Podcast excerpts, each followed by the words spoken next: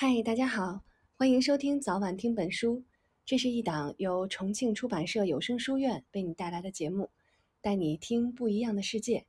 我是萌萌，今天我们为大家分享的是《故宫物语》。翠玉白菜，台北故宫里的人气国宝。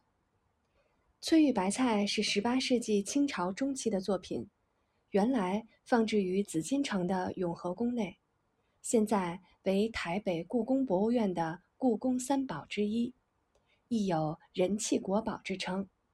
翡翠雕刻而成，与实际的白菜极为相似，绿白两色，水嫩。中丝和蝗虫停留在菜叶上，白菜象征纯洁，中丝和蝗虫则寓意多子多孙。人间巧夺天工这句话出自元代全方位文人。赵孟俯的七言律诗《赠放烟花者》，在距离元代一千多年后的日本，作家陈顺臣曾经如此巧妙地诠释：中国自古以来认为艺术的最高境界，就是人类创造出更胜于大自然的浑然天成，却完全感觉不到手工加工的痕迹。日本民族认为大自然是内化于身体的一部分，而中华民族。则是采取与自然对决的观点，这两种迥然不同的自然观，可能永远的分道扬镳。然而，当欣赏台北故宫博物院至宝翠玉白菜之时，中华民族的自然观就会进入思考的逻辑。即使玉石雕刻的白菜，令人感觉到是有东西可以超越大自然的。宛如一颗不可能出现在现实世界中的理想白菜。翠玉白菜是台北故宫藏品中名气最大、最令人印象深刻，也最受喜爱的一件。所谓故宫三宝，拔得头筹的就是翠玉白菜，另一件是肉形石，酷似中华料理的东坡肉。此外，还有西周时代大型青铜器毛公鼎。这三件称为三宝，这是从受欢迎的人气角度来看。如果从中国传统艺术观点来看，白菜和肉的价值都不高，这些不是艺术品，而被归类为工艺品，但却备受民众喜爱，因为故宫人都称这两件为人气国宝。人气国宝翻译成日文的意思是有人气的国宝，但是这个解读有些误差。应该说是国宝级的人气，比较接近原来的寓意。暂且不论价值观，翠玉白菜的确有种神秘的力量，令人感到这是一件美丽的作品，超越艺术或是工艺的类别，将天然的玉石与精致的技术融为一体，形成奇迹般的美感，这才是多数人深受吸引的原因吧。翠玉白菜是清朝的作品，清朝书画和陶艺并未发展出最高境界的作品，工艺却没有失去精益求精的精神。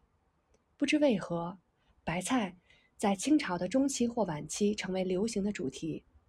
翠玉白菜也是这段时期产出的作品。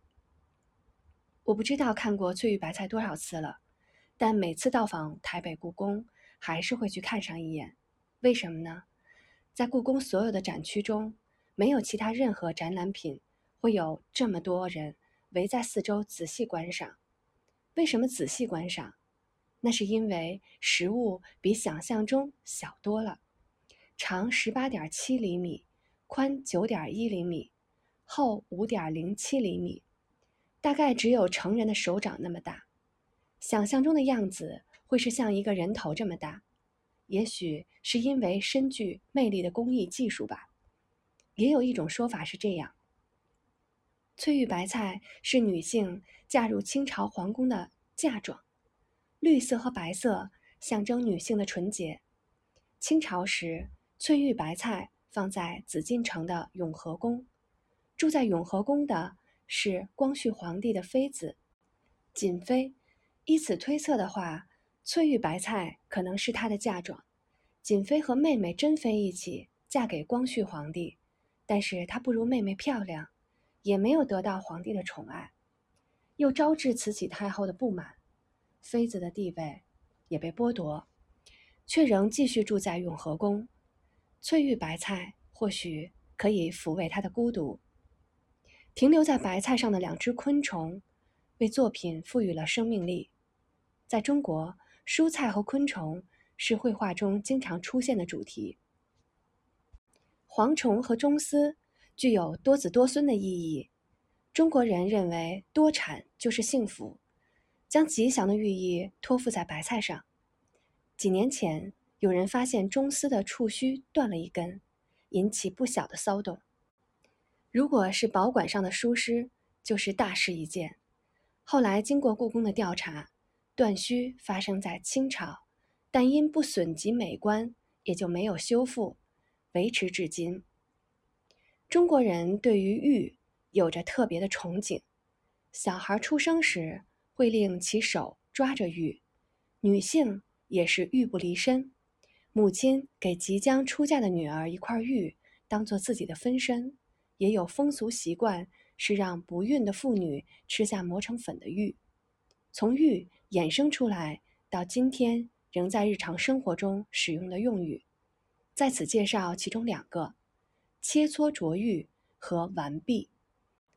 切磋琢玉由四个字组合而成，即切断玉石的切，磨成大致形状的搓，细致雕刻的琢。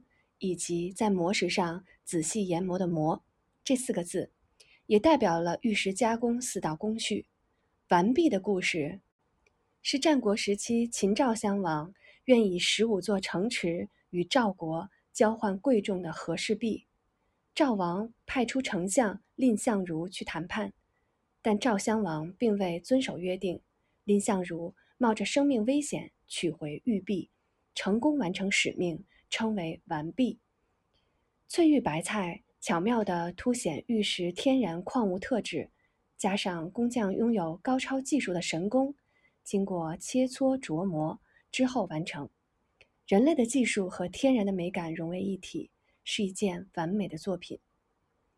台北故宫博物院到日本东京国立博物院展出时，翠玉白菜只展出两周，连日来。大排长龙，等待两三小时的日本人，就是为了一睹其风采。翠玉白菜展出的最后一天，正好是七月七日，日本的七夕。我和好友翁倩玉一起去看展。展出翠玉白菜的地点不在东京国立博物院的平城馆，而是在本馆的一楼设置了特别的展间。翁倩玉和我都有一个共同的感想。那就是翠玉白菜是这么美的吗？着实感到有些意外。我曾去过台北的故宫好几次，但是这次看到翠玉白菜和印象中完全不一样。首先是实物看起来更大一些，光泽发亮，美了好几倍。这应该是因为展示方式所造成的效果。台北故宫将翠玉白菜放在视线往下看的位置。而东京国立博物馆则是放在比视线稍高的位置，如此一看，高度只有十八点七厘米的翠玉白菜看起来比实际尺寸大些。此外，照明方式也相当高明。